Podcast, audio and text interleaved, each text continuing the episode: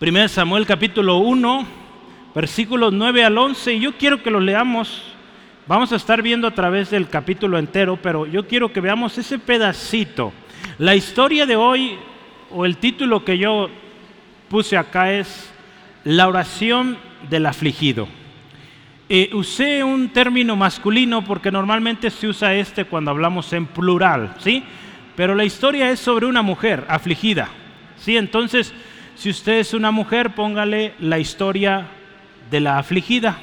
Si usted es un varón, póngale la historia, o perdón, la oración del afligido. Sí, vamos a, leer este pasaje, Primera de Samuel capítulo 1, versículos 19, perdón, 9 al 11.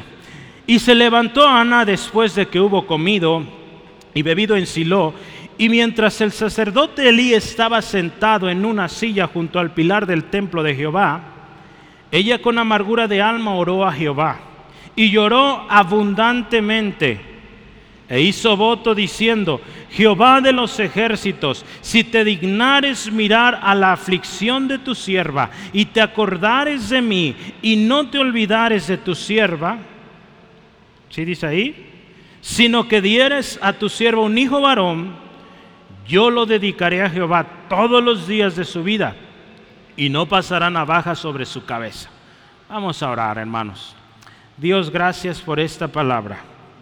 Hoy creemos que tu palabra nos instruye, nos redarguye, nos edifica.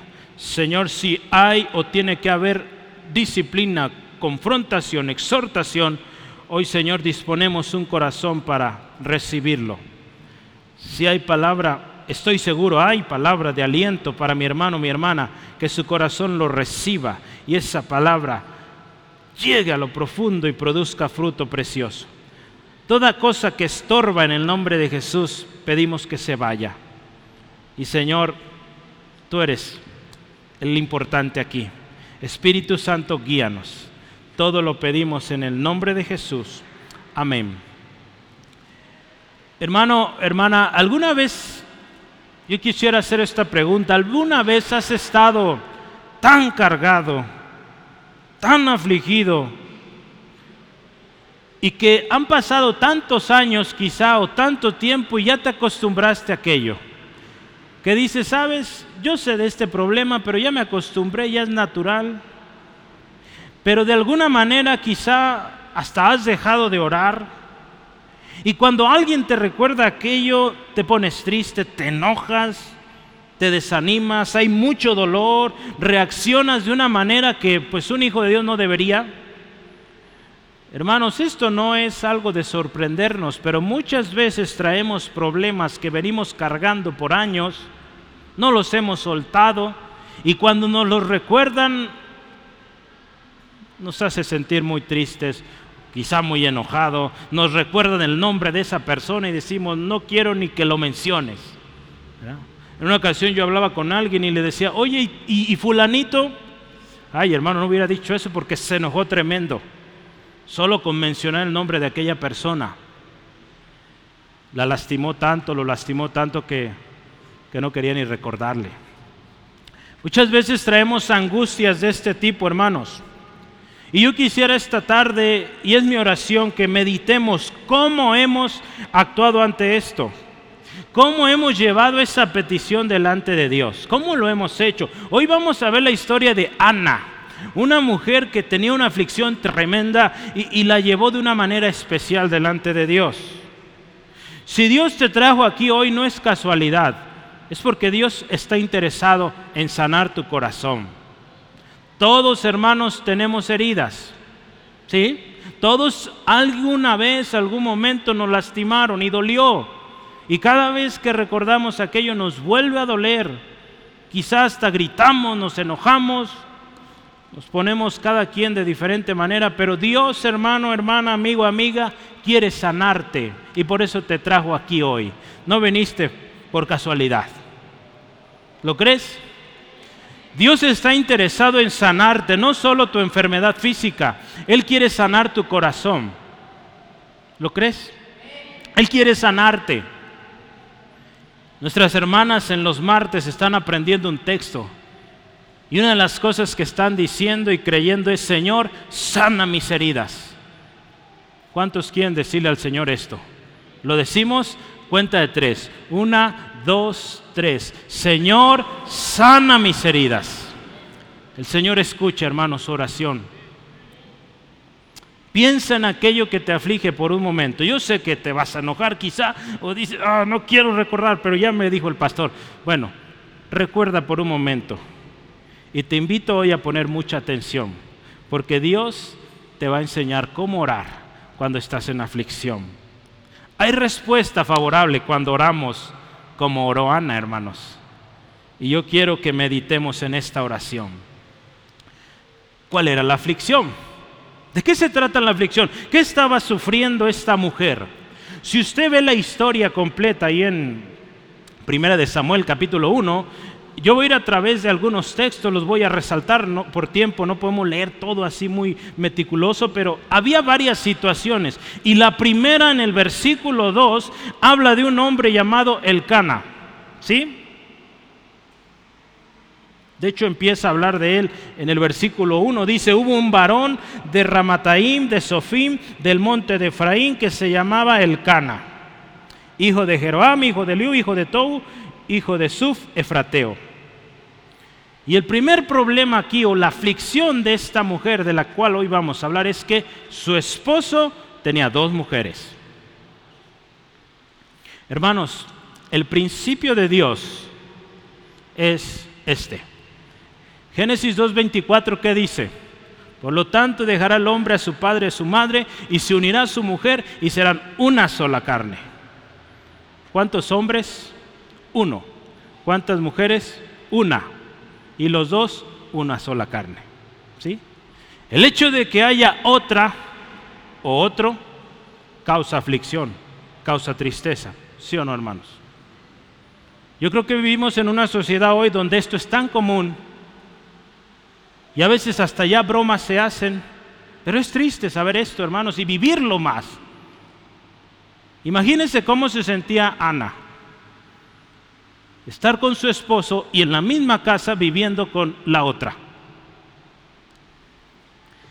En la Biblia tenemos muchos ejemplos, hermanos, donde hombres tuvieron varias mujeres y hubo problemas. No puede ir bien, hermanos. Porque el diseño de Dios es un hombre, una mujer. Así es. Cuando esto se altera, las cosas no van bien. Yo pongo algunas citas, pero Abraham, Génesis capítulo 16, versículo 1 al 4, Abraham tenía una esposa, Sara. Y esta mujer no podía tener hijos y le dice, sabes Abraham, yo no puedo tener hijos, Dios te prometió un hijo, sabes, ahí está Agar, ve con ella, acuéstate con ella. Y ten hijos de ella. Vea qué tremendo, hermanos, pedirle a su esposo eso. ¿Cómo estaba su corazón? Hace algunos años hablamos de esto, pero ¿qué pasó con esto? Problemas en la familia de Abraham. Y hasta hoy, problemas. Porque sabe, la descendencia de Agar, Ismael, son los árabes. Estos que han causado tanto dolor en el mundo. Dios ama a los árabes también, hermanos, si quiere salvarlos, y oramos por ellos. Pero vea lo que causa cuando se altera el, el principio de Dios. La segunda historia que también tenemos ahí es Jacob. De Génesis 29 y hasta el 50 nos habla la historia de Jacob. Jacob sabe cuántas mujeres tuvo? Cuatro. Tremendo le fue. ¿Sí? Las esposas oficiales, podríamos decir, hermanas, imagínense esto. Ya no podían tener eh, hijos estas mujeres y le dice, pues ahora con mi sierva. Cosa tremenda, hermanos. Y todo lo que esto ocasionó, problema tras problema. Gloria a Dios, Dios se enfoca o, direcciona todo para bien. Nacieron doce hijos y esos doce hijos fueron las doce tribus de Israel. Dios todo lo ordena para bien, hermano, pero Muchos problemas se pudo evitar Jacob si se hubiera casado con una sola. ¿Sí? Con ella le haya dado los doce y, y todo bien. Pero alteraron el propósito, el principio de Dios y fue mal. Otro hombre que sufrió mucho Tanto primera Samuel como segunda de Samuel nos habla de David. ¿Se acuerda David, el gran rey David? Tuvo varias mujeres también y no le fue bien. ¿Sí se acuerda de este, eh, de este rey? No le fue bien, hermanos. ¿Se acuerda de su hijo? ¿Cómo se llamó el hijo de David? Salomón. Pues Salomón también, hermano. Estaba viendo, ¿usted sabe cuántas esposas tuvo? La Biblia dice que 700 esposas y 300 concubinas. Imagínese este hombre, tremendo. También no le fue bien. Usted puede leer el libro de Eclesiastés, su resumen, cómo le fue. Él pudo entender que todo el placer del mundo, imagínese mil mujeres, no le satisfizo. Hermanos, yo quiero leerle un, una porción de un artículo y dice esto. La Biblia registra casos de poligamia. Poligamia es tener varias esposas. La Biblia habla de hombres que tuvieron varias esposas, pero no lo respalda, sino que nos lo enseña o nos lo revela ahí para hacernos ver lo destructivo que resultó esto. Cuando usted ve la historia de cada hombre en la Biblia que tuvo múltiples esposas, usted se da cuenta de problemas. ¿sí? Dios tuvo misericordia de ellos, el rey David y ese ejemplo, pero tuvo problemas por eso. Este era uno de los primeros problemas que tenía Ana, una aflicción tremenda, hermanos. El segundo problema que tenía Ana es, hermanos, que pues ya de por sí vivía un hogar donde había otra mujer. El segundo problema es que esa otra mujer sí tenía hijos, pero Ana no tenía hijos, no podía tener hijos. Imagínense, su rival tiene hijos, Ana no puede. Imagínense el caso, y la Biblia lo dice, su rival, Penina, tenía la excusa perfecta para estar ahí diario, duro y duro y duro molestando. Hermano, la palabra de Dios en Salmo 127, versículo 3 dice que herencia de Jehová son los hijos. ¿Sí? Cosa de gran estima el fruto del vientre. Hermanas mamás, a ver usted dígame, ¿es una bendición los hijos o no? Sí, ¿verdad? Es una bendición. Esta mujer no tenía esa bendición. Imagínense cómo estaba su corazón. La rivalidad por su esposo la falta de hijos era causa de tristeza, era causa de burlas, desprecios, y que podemos ver esto causaría que su corazón se sintiera tan triste, hermanos. Y sabe, cuando hay este tipo de problemas, sobre todo en el tema de los hijos, pueden llegar a cosas tremendas, tan horribles como sucedió en una historia ahí en eh, Primera de Reyes 3. Eh, está hablando ahí la historia de Salomón. Dos mujeres rameras, eh, dos tuvieron hijos y dice que una de ellas pues mató a su hijo. ¿sí? Se acostó sobre él y lo mató. Pero vea lo que sucede. Van ante Salomón y le dice, ahí peleándose por el hijo vivo. Pero vea hasta dónde llega un corazón envidioso, un corazón malvado. Una de estas, la madre que no era madre del hijo vivo, pidiendo que ese niño fuera roto, O, o cortado, ¿sí? ¿Hasta dónde llega, hermanos, un corazón que está ahí lastimado, un corazón que está con envidia, un corazón triste, amargado, a pedir la muerte de un niño? Imagínense, ¿hasta dónde llega el corazón de alguien tan lastimado, tan afligido. Otra cosa que vemos en la historia, hermanos, en el versículo 5, ve ahí, 1 Samuel 1.5 dice, pero a Ana daba una parte escogida, porque amaba a Ana, aunque Jehová no le había concedido tener hijos. Dice la historia que el Cana cada año venía a traer sacrificio. Y dependiendo del número de hijos, pues era el sacrificio. ¿sí? Entonces a, a la esposa que tenía hijos le daba algo para que llevara ofrenda. Como aquí, por ejemplo, el papá le da a los niños, mira, esto es para tu ofrenda, esto vas a dar, ¿verdad? Imagínense esto. Y a Ana, pues no tenía hijos, solo le daba a Ana. Aparentemente dice ahí la historia que su esposo le amaba pero Ana se sentía incompleta. Ese aparente amor, hermanos, porque sabe, pues dice ahí que la amaba más, pero pues qué tanto amor tenía que agarró otra, ¿verdad? Es tremendo, hermanos. ¿Cómo se sentía esta mujer? Ese amor no era suficiente para Ana porque no tenía la bendición de Dios de los hijos. Hoy en día, hermanos, muchos padres sufren porque no pueden tener hijos. Se necesita orar, hermanos, por esos padres y que esos padres oren y pidan al Señor que en su voluntad, en su soberanía, les envíe los hijos. Aún antes de concebirlos, hermanos, si es soltero, soltera, hermano, o todavía no han llegado los hijos a su hogar, ya esté orando por ellos. Yo aprendí esto. Nuestros padres oraron por nosotros antes de nacer. Mi mamá tenía cinco años cuando ya oraba por nosotros. Y nosotros llegamos un montón de años después. Pero hermanos, ya es tiempo de estar orando. Enseña a sus hijos conforme van creciendo y van eh, llegando a etapas, no les va a decir de un niño tan chiquito, ¿verdad? pero puede ir platicándole. Tú un día vas a ser papá, un día vas a tener una esposa, si estamos hablando de un pequeño varoncito. Ora por tus pequeños, por tus hijos, que sean obedientes, que sean siervos de Dios, ¿sí? Hay que orar, hermanos, por los hijos. Pero vea el dolor, hermano, tremendo que esta mujer tenía. No tenía hijos.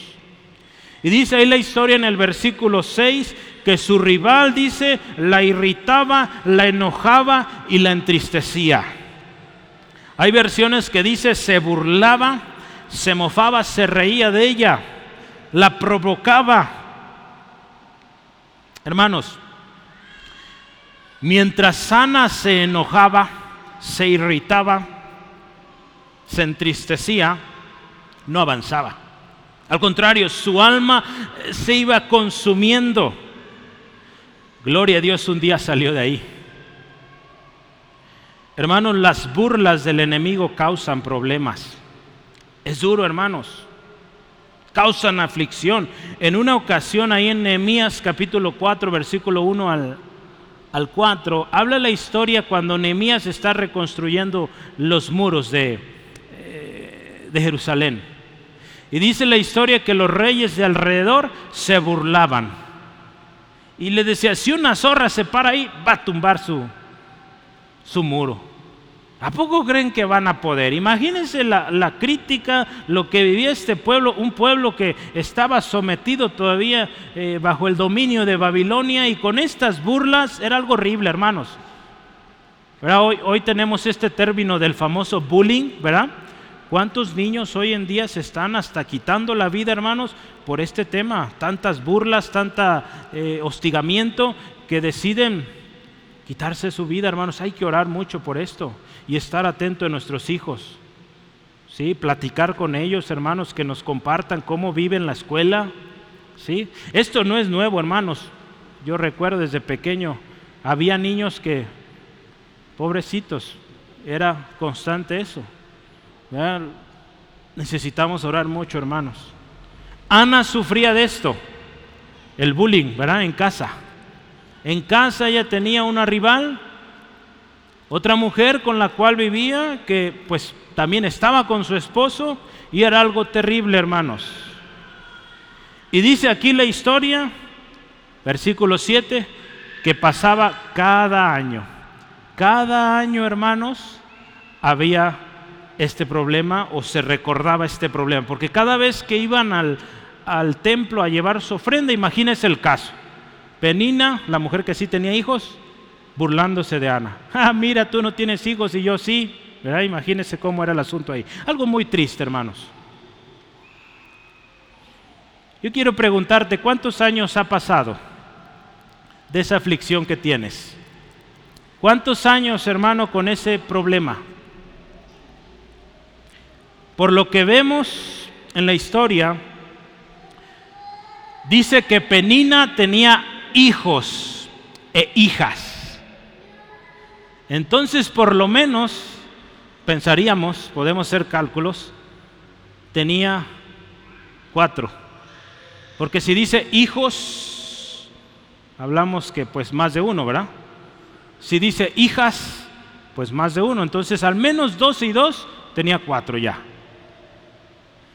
Y si dice que cada año, ¿cuántos años cree que esta aflicción llevaba? Mínimo cuatro años. Imagínense la situación. ¿sí? Pensemos en un hijo por año. ¿sí? Entonces era algo feo, hermanos. Imagínense cuatro años. ¿Cuántos de nosotros tendremos, yo creo, muchos más años con ese dolor, ese sufrimiento, eso que te lastimó tanto y que cada vez que te lo recuerdan te sientes muy triste? ¿Cuántos años, hermano, hermana, han pasado de esa aflicción? Piensa, recuerda. Yo sé que te está doliendo recordar, pero te quiero decir que Dios te va a sanar hoy. Si tú vienes como vino Ana al Señor. ¿Qué estás haciendo cuando recuerdas aquello? ¿Estás orando? Yo quiero darte una promesa de parte de Dios. Si estás recordando y te está empezando a doler hasta el estómago de recordar eso, quiero decirte qué te dice Dios. Escucha esto. Isaías 51, versículo 14 al 16. Dios te dice eso, a ti que estás triste, afligido. El, el preso agobiado será liberado pronto no morirá en la mazmorra ni le faltará su pan. Porque yo Jehová que agito el mar y hago rugir sus ondas, soy tu Dios, escucha hermano, cuyo nombre es Jehová de los ejércitos. Y en tu boca he puesto mis palabras y con la sombra de mi mano te cubrí, extendiendo los cielos y echando los cimientos de la tierra y diciendo a Sión, pueblo mío, eres tú. Dios te dice que Él va a traer libertad a tu vida que tú eres su pueblo, que tú eres su siervo, su sierva, su hijo, su hija. Yo quiero invitarte hoy que con todo tu corazón, vamos a orar en unos momentos, pero entregues esto al Señor. Él quiere sanarte. Si, si estás enfermo físicamente, Él te quiere sanar, pero Él también quiere sanar tu corazón, porque esas son las heridas más terribles. ¿Sí? Hay gente que usted la ve completita de su cuerpo, aparentemente sana, pero si su corazón está lastimado, esa persona es la más miserable.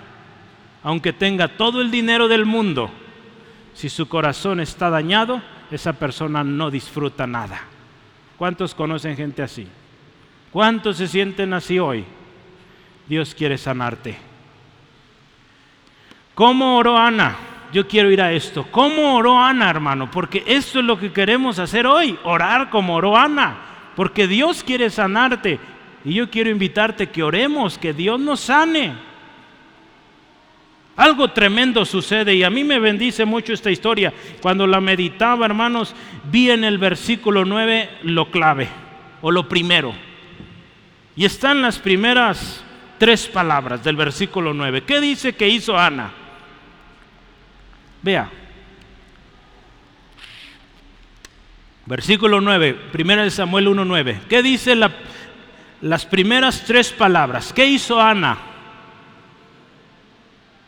¿Qué hizo? A ver, no oigo. Se levantó. Eso es lo primero que hay que hacer, hermanos. Hay que levantarse. Gloria a Dios, Ana se levantó, hermanos. Esas situaciones feas, horribles, aflicciones, nos tienen en el suelo, hermanos. ¿Verdad? No nos dejan levantar. Pero esta mujer dice, un día se levantó, hermanos. Nosotros también nos tenemos que levantar. Dice una versión, esta mujer se levantó y se fue a orar al templo. Eso es lo primero que tienes que hacer, hermano, levantarte. Y sabes que para levantarse se necesita una decisión. Dios no te va a obligar a levantarte. Tú tienes que decidir levantarte. Ana decidió levantarse e ir a orar. Hermano, si tú quieres salir de esto, necesitas levantarte. Levántate, toma la decisión. Levantarse nos habla de tomar una decisión y ponernos a orar. Ana podía estar ahí en su aflicción, lamentándose, aparentemente orando, como hoy muchos oran, quejándose delante de Dios y nada va a pasar. Pero Ana se levantó, cambió la actitud. Se trata de hacer un cambio, hermanos. Dios dice que nos levantemos. si queremos ver su gloria. Si tú quieres ver un cambio en tu vida, en tu familia, levántate. ¿Has estado sentado, tirado por mucho tiempo? Dios te dice hoy, levántese. Si puede, pero hay que levantarse. Levantarse significa tomar la decisión, empezar a orar, empezar a leer la palabra de Dios, empezar a congregarte. Dios quiere cambiar eso que sientes. Dios quiere sanarte, pero lo primero está en ti. Tú tienes que decidir levantarte y dejar ya de lamentarte, de sentirte que no puedes. Quiero decirte, tú solo no puedes y ahí postrado nunca vas a poder, pero si te levantas, toma la decisión de acudir a Dios, Él te va a ayudar. Sí, amén.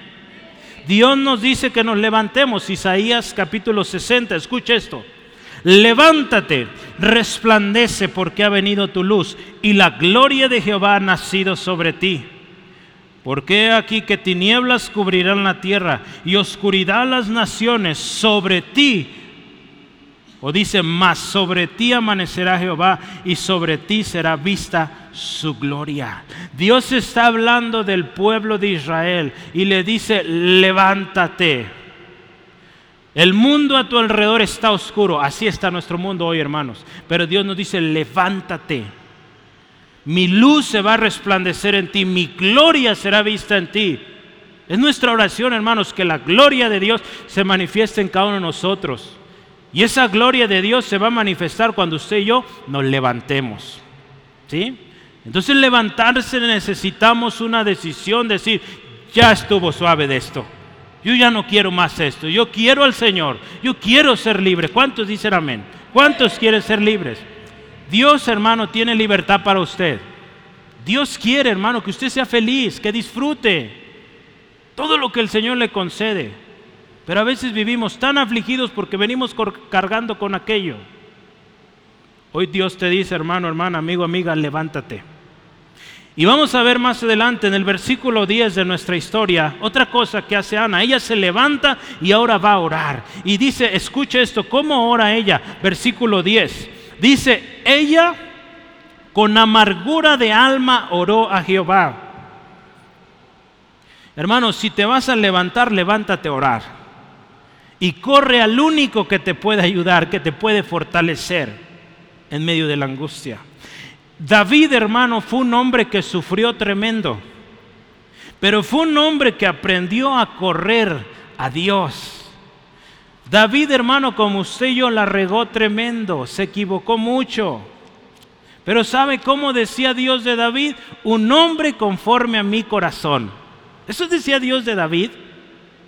El hombre que tuvo un montón de mujeres. El hombre que, se, que vio una mujer y se acostó con ella, una mujer ajena.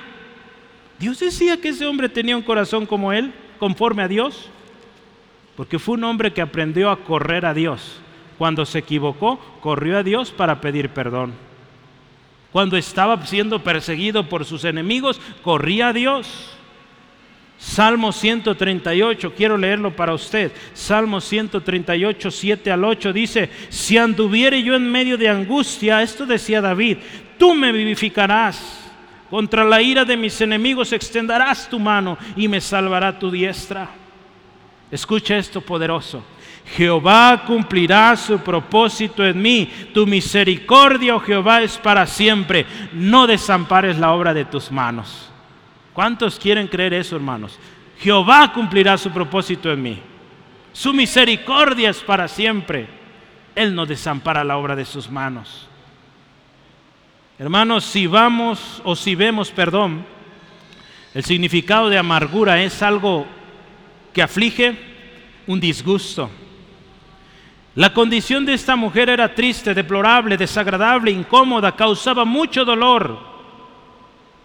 Era insoportable. Ana tuvo que levantarse y acudir, correr al único que puede ayudar.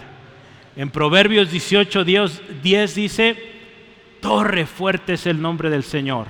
A él correrá el justo y será levantado, hermanos. Esta mujer entendió esto y corrió a Dios. La oración de Ana, hermanos, fue una oración de corazón. ¿Sí? Ahí en el versículo 12, si leemos poquito adelante, dice, mientras ella oraba, ¿qué dice ahí? Largamente, Elí estaba observando. Dice largamente. Nos indica ahí que fue un tiempo considerable. Dios dice, hermanos, en su palabra, que cuando usted y yo oramos y le buscamos con todo el corazón, lo vamos a encontrar. Jeremías 29:13, un texto conocido. Me buscaréis y me hallaréis porque me buscaréis con todo vuestro corazón. Le vamos a encontrar cuando vengamos como Ana, quebrantados, dolidos, Señor, yo ya no aguanto más esto. Nos rindamos delante de Él, lo vamos a encontrar, hermanos porque venimos con todo el corazón, porque entendemos que no hay otro recurso más que nos pueda ayudar más que Dios. Quiero decirte, hermano, hermana, amigo, amiga, si has buscado en muchos lugares, ya no busques más, ve al Señor. Si sigues buscando, te vas a desgastar tanto y no vas a lograrlo. Acude hoy al único que te puede ayudar. Hermanos, si Ana continúa amargada, si continúa con esa aflicción en su vida, otra sería la historia. Dios tiene una historia preciosa, poderosa para ti, para tu descendencia. Pero si tú sigues así en esa situación, afligido, quejándote, lamentándote, no orando como esta mujer, ahí te vas a quedar y no vas a cumplir el propósito de Dios. Yo oro y vamos a orar juntos que salgas de ahí pero toma la decisión hoy de levantarte y orar, clamar con todo. Dice aquí la historia, si seguimos, dice que esta mujer lloró abundantemente. Dice aquí que Elí, el sacerdote de ese tiempo, vio a esta mujer y dice, esta está loca, está ebria, borracha, porque él la veía que movía sus labios, pero no se oía nada. ¿Sí? Dice, movía sus labios y su voz no se oía. Hermanos, esto indicaba, o podemos pensar un poquito que esto indicaba que había un dolor horrible en su corazón. Algo que, le dolía tanto que quizás hasta vergüenza le daba y, y no lo podía ni siquiera pronunciar. Imagínense lo que había dentro, hermanos, tan tremendo, que no era capaz ni siquiera de sacarlo por sus labios. ¿Cómo estaba su corazón? Algo cargadísimo, hermanos. Un dolor profundo por años. Pero ahora, hermanos, la gran diferencia es que Ana está derramando todo eso al Señor. Ella dice, con amargura de alma, con todo lo que traía ahí en su corazón, dijo, hoy descargo todo, lo suelto delante de Dios. Y yo oro, hermanos, y le animo que hoy haga eso. No sé cuántos años tienes con este problema, pero hoy te voy a animar que sueltes todo delante de Dios y vas a ver un cambio. Dios lo puede hacer, lo he hecho en mi vida, lo he hecho en muchos aquí que han soltado todo delante de Dios y Dios ha sanado, ha restaurado. Dios lo puede hacer en ti. Ana lo hizo, hermanos. La historia en los versos 15 al 16 nos dice cómo estaba Ana. Dice, una mujer atribulada de espíritu una mujer que había derramado delante de Dios su corazón y dice que había una magnitud tremenda de congojas, de aflicción que ella había dejado delante de Dios. Si usted ve la historia, la oración de esta mujer, eh, vea qué dice su, su oración. Vean el versículo 11. Dice que lloró mucho, estuvo ahí buen rato orando. Y el versículo 11, ¿qué dice? E hizo voto. Después de que ella dice, Señor, aquí está todo lo que siento, saco todo, hermanos. Hoy yo te invito, en un momento vamos a orar, saca todo, hermanos. Puedes hacerlo como lo hizo Ana, solo mueve tus labios, Dios sabe qué estás pensando. Está bien, no ocupas gritarlo. Ahí en tu corazón, dile a Dios todo, hermano. Lo que te han dicho, lo que tú has dicho, lo que te ha dolido, lo que te ha lastimado, todo dile a Él. Él lo ha visto. Pero necesitas tú levantarte y decirle al Señor esto, para que sea libre. Ana dice que hizo voto delante de Dios diciendo, Jehová de los ejércitos, Fíjese a quién se dirige. A Dios, Jehová de los ejércitos, si te dignares en mirar la aflicción de tu sierva, vea un corazón de sierva, y te acordares de mí, y no te olvidares de tu sierva otra vez, vea sierva, número dos, dice ahí, sino que dieres a tu sierva tres veces un hijo varón, yo lo dedicaré a Jehová todos los días de su vida y no pasará navaja sobre su cabeza. Ana le dice, Señor, con uno. Yo quiero sentir esa bendición de un hijo. Eso Dios te pido. Hermanos, si yo algo he enseñado y, y voy a seguir así, hermanos, es que oremos específico. Dios quiero esto. Pero como Ana, como siervos, diciéndole, Señor, que se haga tu voluntad, no como yo quiero. Señor, dice, si te dignares en escuchar Dios. Oremos así, hermanos, Señor, yo quiero esto. Específicamente esto quiero. Dígale, Señor, hágase como tú. Mira, yo quiero esto. ¿Cómo ves? Ore hacia el Señor, hermano. Si es una aflicción, diga, Señor, yo quiero mi hijo sano. Yo quiero mi hijo libre de las drogas. No sé, la situación que sea. Señor, yo quiero esto. Yo quiero mi matrimonio restaurado. Ore así, específico, del nombre de la persona. Ana lo hizo. Señor, si me dieras un hijo, ese hijo te lo voy a dedicar y es para ti. Hizo una promesa. Esta mujer creyó en Dios y dijo, Dios, si tú me lo das, aquí está. Usted se acuerda que Ana había traído ofrenda, ¿verdad? Su esposo le dio, mira, esto es la ofrenda que tú vas a llevar al templo. Pero ella dijo, no, esto, esto no es suficiente porque yo estoy pidiendo algo grande y yo voy a dar algo grande a mi Dios. Ese hijo que me dé, voy a tener tanto gozo de haberlo tenido que no le hace que no esté conmigo, que esté en el templo, no le hace, pero yo voy a ser feliz porque un hijo Dios me dio. Vea cómo se siente esta mujer, cómo llega este voto delante de Dios, porque su corazón está siendo sanado. Cuando tu hermano está siendo sanado, te vas a hacer o te vas a convertir en alguien agradecido. Un corazón que se ha derramado delante de Dios, que sabe que Dios le ha escuchado, ahora él va y dice, Dios, te doy todo. ¿Sí? Dios escucha las promesas que hacemos, hermanos, cuando venimos a Él. Yo le invito, haremos bien en cumplirlas. No por obligación, sino por agradecimiento. Yo te pregunto otra vez, ¿Cuánto tiempo tienes con esta aflicción? ¿Cuántos años ya llorando por esto? ¿Cuántas veces te has derramado delante de Dios? Nuestro Dios está cerca. Yo te invito, acércate a Él. Él te va a escuchar.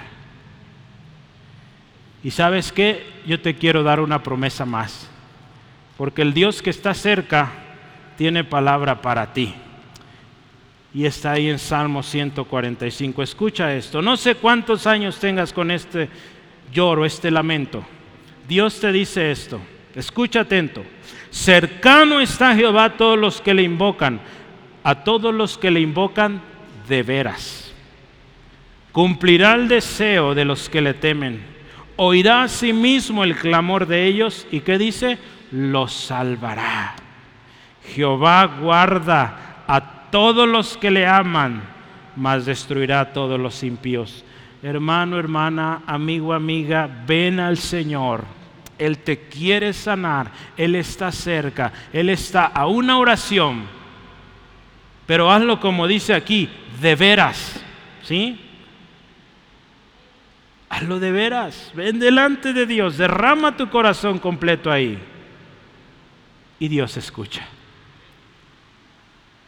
Después de que Ana ahora, hermanos, yo quiero terminar, este es el último punto ahí en su hojita. Después de que Ana ahora, que derrama todo su corazón delante de Dios, que, que hace esta promesa, este voto delante de Dios, algo pasa, algo comienza a suceder tremendo. ¿Se acuerda lo que primero decíamos? Elí el sacerdote la ve y dice, esta mujer está loca, y le dice, oye, ¿cuándo vas a dejar ya esa borrachera? Ya. Y esta mujer dice, no estoy borracha, mi corazón está muy triste, he derramado mi corazón delante de Dios, no, no, no estoy como tú piensas, sacerdote. Y sabe, este sacerdote Dios lo usó para dar una palabra. En el versículo 17, vea qué le dice este hombre. Y Elí respondió y le dijo, ve en paz. Y el Dios de Israel te otorgue la petición que le has hecho. Yo estoy segurísimo que Dios usó a este hombre para darle esta palabra. Después de que ella derramó todo su corazón delante de Dios, Dios usó a este hombre. Quizá primero vino Elí solito y ya la quería regañar, ¿verdad? A veces venimos nosotros queriendo regañar y Dios nos dice, no, eso no va a ser así, va a decir esto. Hay que decirlo, hermano. Dios usó a, a Elí para decirle, ve en paz. Dios otorgue lo que has pedido. La paz de Dios que sobrepasa todo entendimiento guardaría este corazón y sus pensamientos. Esta es la paz que usted y yo podemos tener en Cristo. Filipenses 4, 7. Y la paz de Dios que sobrepasa todo entendimiento guardará vuestros corazones y vuestros pensamientos en Cristo Jesús. Esta es la paz que Dios quiere para ti. Tu corazón sano, en paz tus pensamientos en paz. Eso es lo que Dios quiere para ti, hermano, hermana. Esta es una paz que Jesús solamente da. El mundo intenta darnos paz. Tú, ves hoy en día las noticias, ¿verdad? E, implementan programas, planes de estudio diferentes para lograr la paz. Pero ¿sabes qué? Jesús dice que su paz no es como la que el mundo da. Su paz dura y perdura y es por la eternidad. Y esa paz Dios quiere para tu corazón. Dios quiere que vivas ya en paz. Porque esa situación no te tiene a gusto. Dios quiere darte paz. ¿Cuántos anhelan esta paz de Dios? Yo la quiero, hermanos. Todos queremos, yo creo, esta paz. Estar tranquilos, ¿verdad? Disfrutar. Versículo 18, yo quiero que lo vea algo más pasó después de que ella oró. Vea versículo 18. Y ella dijo, vamos a leer ahí, halle tu sierva gracia delante de tus ojos. Escucha esto, lo siguiente. Y se fue la mujer por su camino y comió y no estuvo más triste. Hermanos, esto es lo que sucede cuando derramamos el corazón completo delante de Dios. Hermanos, a Dios no le podemos esconder. Si usted derrama hoy su corazón completito a Dios, podrá levantarse como esta mujer. Dice ahí, Ana se fue por su camino, continuó con su vida, ¿sí? Con la gran diferencia que aquella carga tan horrible, pesada que llevaba, ya la dejó ahí, delante de Dios. Dios se hará cargo de su necesidad. ¿Cuántas veces has orado por aquello, hermanos, pero lo vuelves a agarrar? Eso es lo que pasa muchas veces. Que venimos delante de Dios, oramos, nos lloramos, quebrantamos, hacemos todo un escena ahí, pero nos levantamos y volvemos a agarrar el problema. Hay que dejarlo ahí, hermanos, en las manos de Dios. Cuesta, a todos nos cuesta eso. A veces tienen que pasar cosas duras para que aprendamos a dejar todo en sus manos. ¿sí? Dios hoy te dice, hermanos, deja tus cargas, ya no las agarres.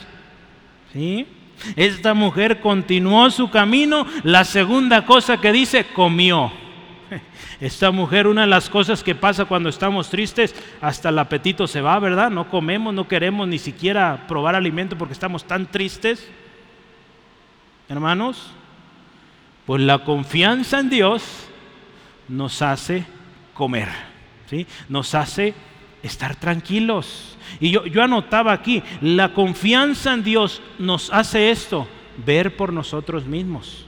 Hermanos, porque esa situación, por más dura que sea, si tú no te cuidas, y más si tienes hijos, no te dañas a ti nomás, también a tus hijos.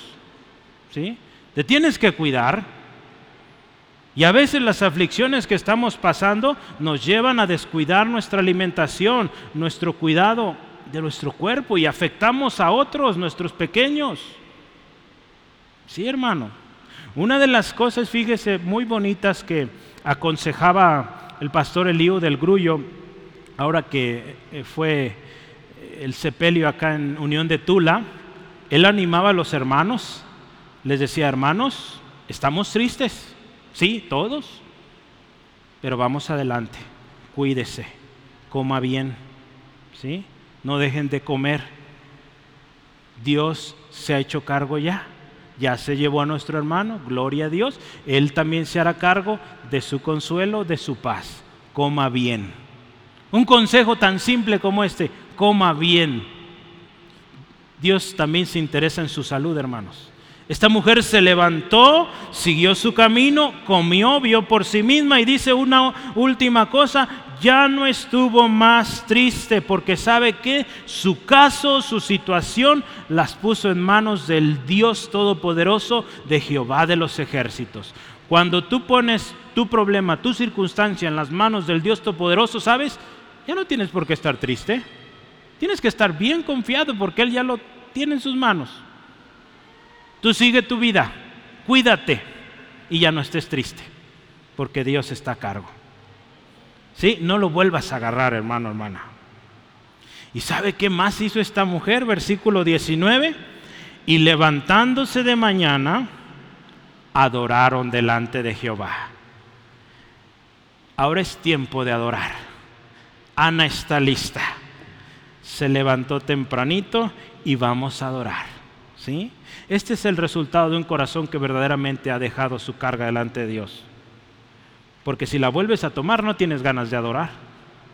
Sigues cargando, libérate de eso y comienza a adorar a Dios. Dale gracias porque Él está a cargo.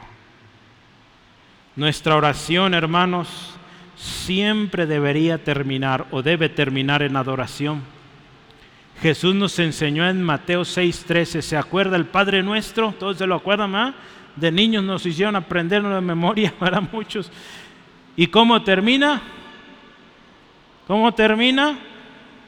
Porque tuyo, dice, es el reino, tuyo el poder, la gloria por los siglos. Amén. Adorando a Dios. ¿Sí? Adorando. Así debemos terminar nuestras oraciones. Adorándole. ¿Sabes qué más pasó?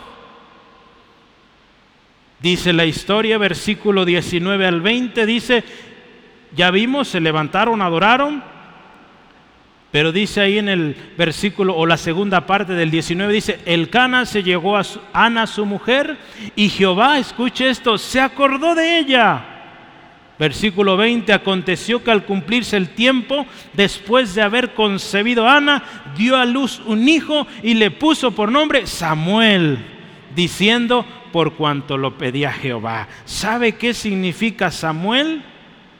Escuchado por Dios. Ana cada vez que decía, mi Samuel, ella recordaba, Dios me escuchó.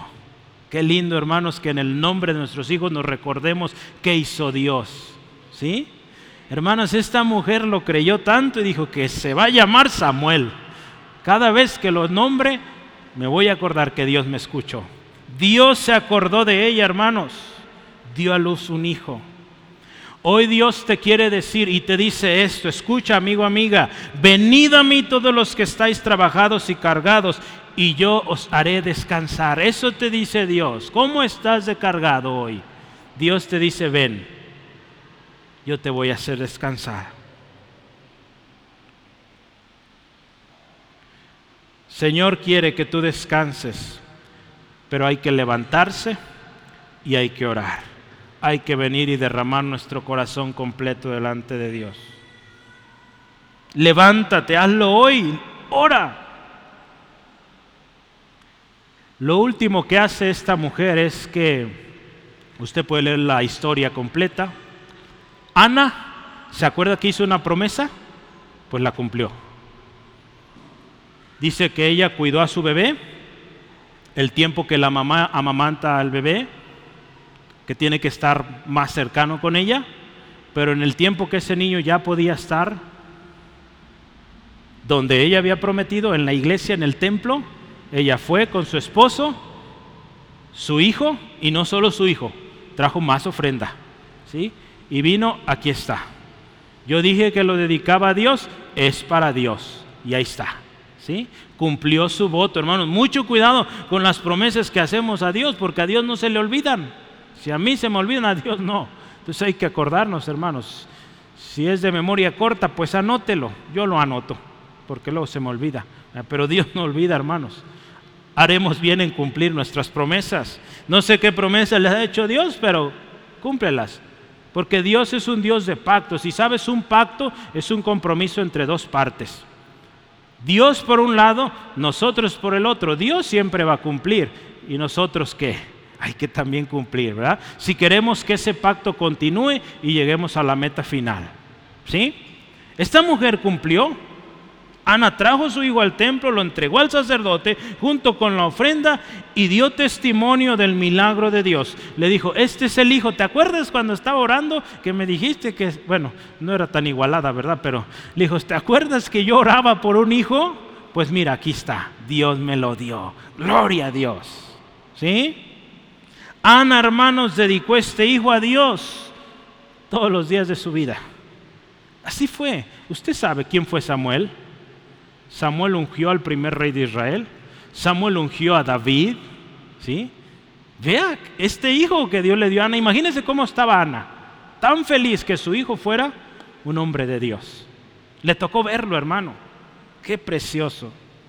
Y sabe, hermanos, yo quiero recordarte esto. Dios recompensa cuando cumplimos nuestras promesas. ¿Saben qué? Decimos esto muchas veces. Hermano, Dios no se queda con nada. Si tú le diste, no es porque Dios tenga necesidad, Dios es dueño de todo, hermano. Somos agradecidos y por eso damos, ¿sí? Para su obra, porque este lugar, eh, las misiones son sustentadas por hombres y mujeres como usted y yo que, que amamos a Dios, agradecidos y apoyamos. La casa hogar, Dios los bendiga, apoyamos, pero es agradecimiento, ¿sí? Dios no ocupa. Pero sabe, cuando usted y yo damos, de lo poquito mucho, damos a Dios, cumplimos nuestras promesas, hermanos, Dios eh, recompensa y a lo grande. ¿Sabe por qué? Ve ahí en Samuel 2.21. Después de que Ana se pone a cantar, alabar a Dios, vea qué dice. Versículo 21 del capítulo 2 de 1 Samuel. Dice, y visitó Jehová a Ana y ella concibió, y escucha esto, y dio a luz tres hijos y dos hijas. Y el joven Samuel dice, crecía delante de Jehová. ¿Cuántos hijos le dio Dios a Ana en total? Seis, ¿verdad? Contó y Samuel. Tres hijos, otras dos hijas y Samuel seis. Seis hijos, hermano, de no tener nada. Dios le dio seis. Gloria a Cristo. Ella le dio uno a Dios y Dios le dio cinco. Ándele. Así es nuestro Dios, hermanos. Usted le da un poquito y Él le da grandísimo, para que sigamos siendo agradecidos y para que demos gloria a Él, ¿verdad? Al final vea qué preciosa historia lo que llegó a ser Samuel, lo que hizo por una mujer que dijo un día, yo me levanto, salgo de esto, me pongo a orar, derramo mi corazón delante de Dios y dice, me voy sin esta carga, la dejo delante de Dios y ahora sí, adorar. Yo le invito hoy haga esto. Yo quiero preguntarle hoy una vez más, ¿cuánto tiempo tienes con esta aflicción? ¿Has orado? ¿Has derramado tu corazón delante de Dios? Quizá tú ya lo has hecho. Hiciste una promesa a Dios, pero no la has cumplido. Yo te animo, cumple tu promesa. En una ocasión Jesús sanó a un enfermo, un paralítico. Algo muy precioso. Y Jesús le dijo, mira, fuiste sano, fuiste sano, mira, has sido sanado, no peques más para que no te venga algo peor. Si Dios ya te concedió lo que tanto anhelabas y no has cumplido tu voto, porque muchas veces tenemos esto, Señor, si me das esto, yo te voy a servir y ahí voy a estar siempre. Dios te lo da porque Él cumple. Pero tú no estás ahí, no estás cumpliendo tu parte. Que dice, Jesús le dijo a este hombre, te puede venir algo peor. Hoy Dios te concedió algo precioso, tremendo. Pero si tú no te comprometes, si no sigues adelante, algo peor puede venir. Lo hemos visto, hermanos. ¿Sí? Entonces, Dios también pone atención a nuestras promesas. Él quiere sanarte, Él quiere liberarte. Pero pon atención, si hiciste una promesa, cúmplela. Él tiene mucho más que darte. Ve, esta mujer cumplió, le dio un hijo a Dios y Dios le dio cinco. Muchísima alegría a esta mujer por lo que ella había recibido. Yo quiero concluir, hermanos. ¿Cuál es tu aflicción? ¿Cuánto tiempo tienes con esto?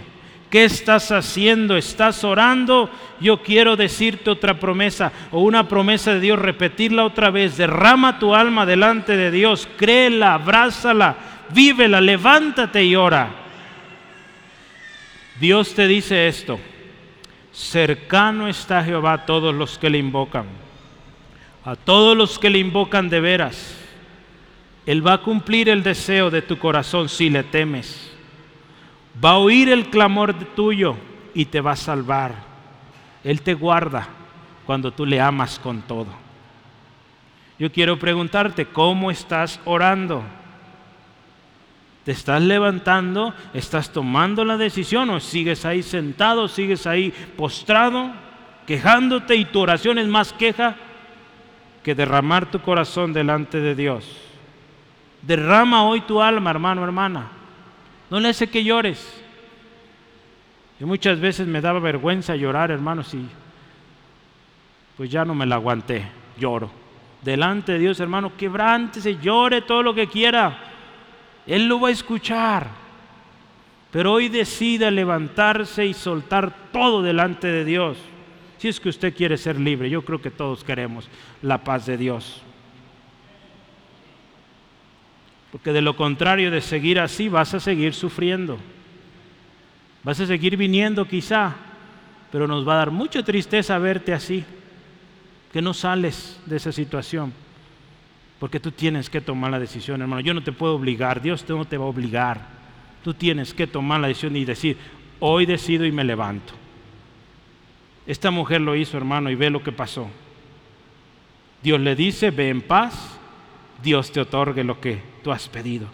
Sigue tu camino, dice, esta mujer siguió su camino, comió, ve por sí misma, eh, dice, ya no estuvo triste y se va y adora a Dios, cumple sus promesas. Yo quiero decirte, no te desesperes, Dios lo va a hacer. Dios cumplirá su propósito, la paz de Dios va a llegar, adórale. Yo termino con estas preguntas. ¿Cuál es tu decisión hoy? ¿Qué decides, hermano, amigo, amiga? ¿Qué decides? ¿Vas a seguir ahí postrado, llorando, lamentándote? ¿O te levantas y derramas tu corazón delante de Dios? Yo oro y seguiré orando que sea lo segundo. Que derrames tu corazón delante de Dios. Y yo quiero invitarte ahí donde estás. Cierra tus ojos, por favor. Cierra tus ojos. Vamos a orar. Yo quiero invitarte a través de este de esta hora que platicamos juntos, yo estuve preguntando varias veces, ¿cuál es tu aflicción? ¿Cuánto tiempo tienes con esta aflicción? Lo hice intencionalmente para que recuerdes, hagas recuento de cómo te sientes al recordar esto. Y yo quiero que hoy ores conmigo, oremos juntos, porque Dios hoy quiere sanarte. Lo primero que yo quisiera invitarte es, vamos a dar gracias a Dios porque Él te trajo aquí con un propósito. Y vamos a empezar a orar juntos. Yo voy a orar contigo, trata de seguirme, yo voy a estar dirigiendo, pero tú sígueme y cuando toque el momento de que tú le digas a Dios lo que sientes, suéltate. Si vas a llorar, llora. Al final va a haber allá atrás eh, papel o alguien se va a acercar y te lo va a dar para que puedas limpiar tu rostro, pero no le hace que llores. Hoy Dios quiere sanarte. Tú decides. Ana tuvo que decidir. Vamos a orar. Dios, en el nombre de Jesús venimos delante de ti. Primeramente agradecidos porque hoy tu palabra fue clara, directa. Gracias Dios porque este día tú lo preparaste. Quizá yo no tenía ni planeado ni pensado venir, pero tú me moviste a estar en este lugar gracias. Señor, hoy vengo delante de ti y derramo mi corazón delante de ti.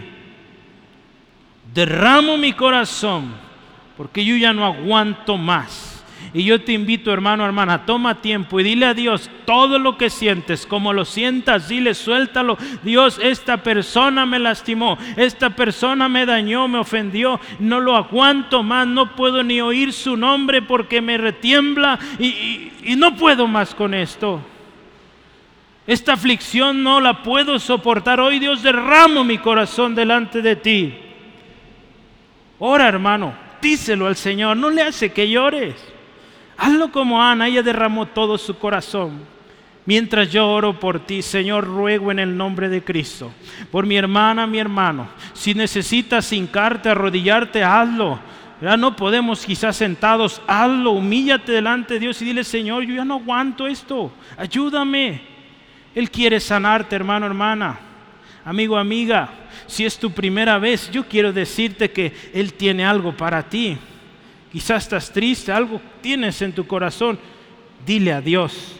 Orar es hablar con Dios, decirle cómo te sientes. Dile, dile cómo te sientes. Y Él te escucha. Él quiere sanarte. Él quiere que tú seas feliz. Ven a Jesús. Si es tu primera vez, hermano, mientras tú oras, yo quiero dirigirme a usted que nos acompaña. Dios tiene un plan para tu vida. ¿Cómo está tu corazón? Jesús te dice hoy, escucha amigo, amiga, que nos acompañas. Jesús te dice hoy, ven a mí, que estás trabajado, que estás tan cargado, cargada. Y Jesús te dice, yo te voy a hacer descansar. Él te dice, lleva mi yugo, aprende de mí.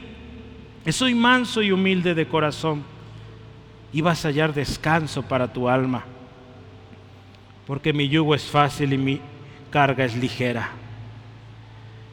Cuando Jesús te dice esto, amigo, amiga, es porque Él sabe lo que sientes. Él sabe que no aguantas más.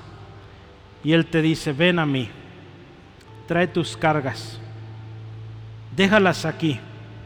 Y dice, cuando dice que tome su yugo, significa que te comprometas con Él como Ana lo hizo, ella se levantó, decidió. Hoy yo te invito, tú decide hoy, decide hoy tomar ese yugo que Jesús dice, porque escucha, Él dice que es ligero, es algo que no te va a eh, lastimar, que al contrario, te va a ir sanando, te va a ir liberando.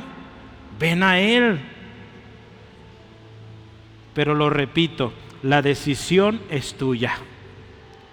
Si tú lo quieres hoy, te invito que te levantes y ores.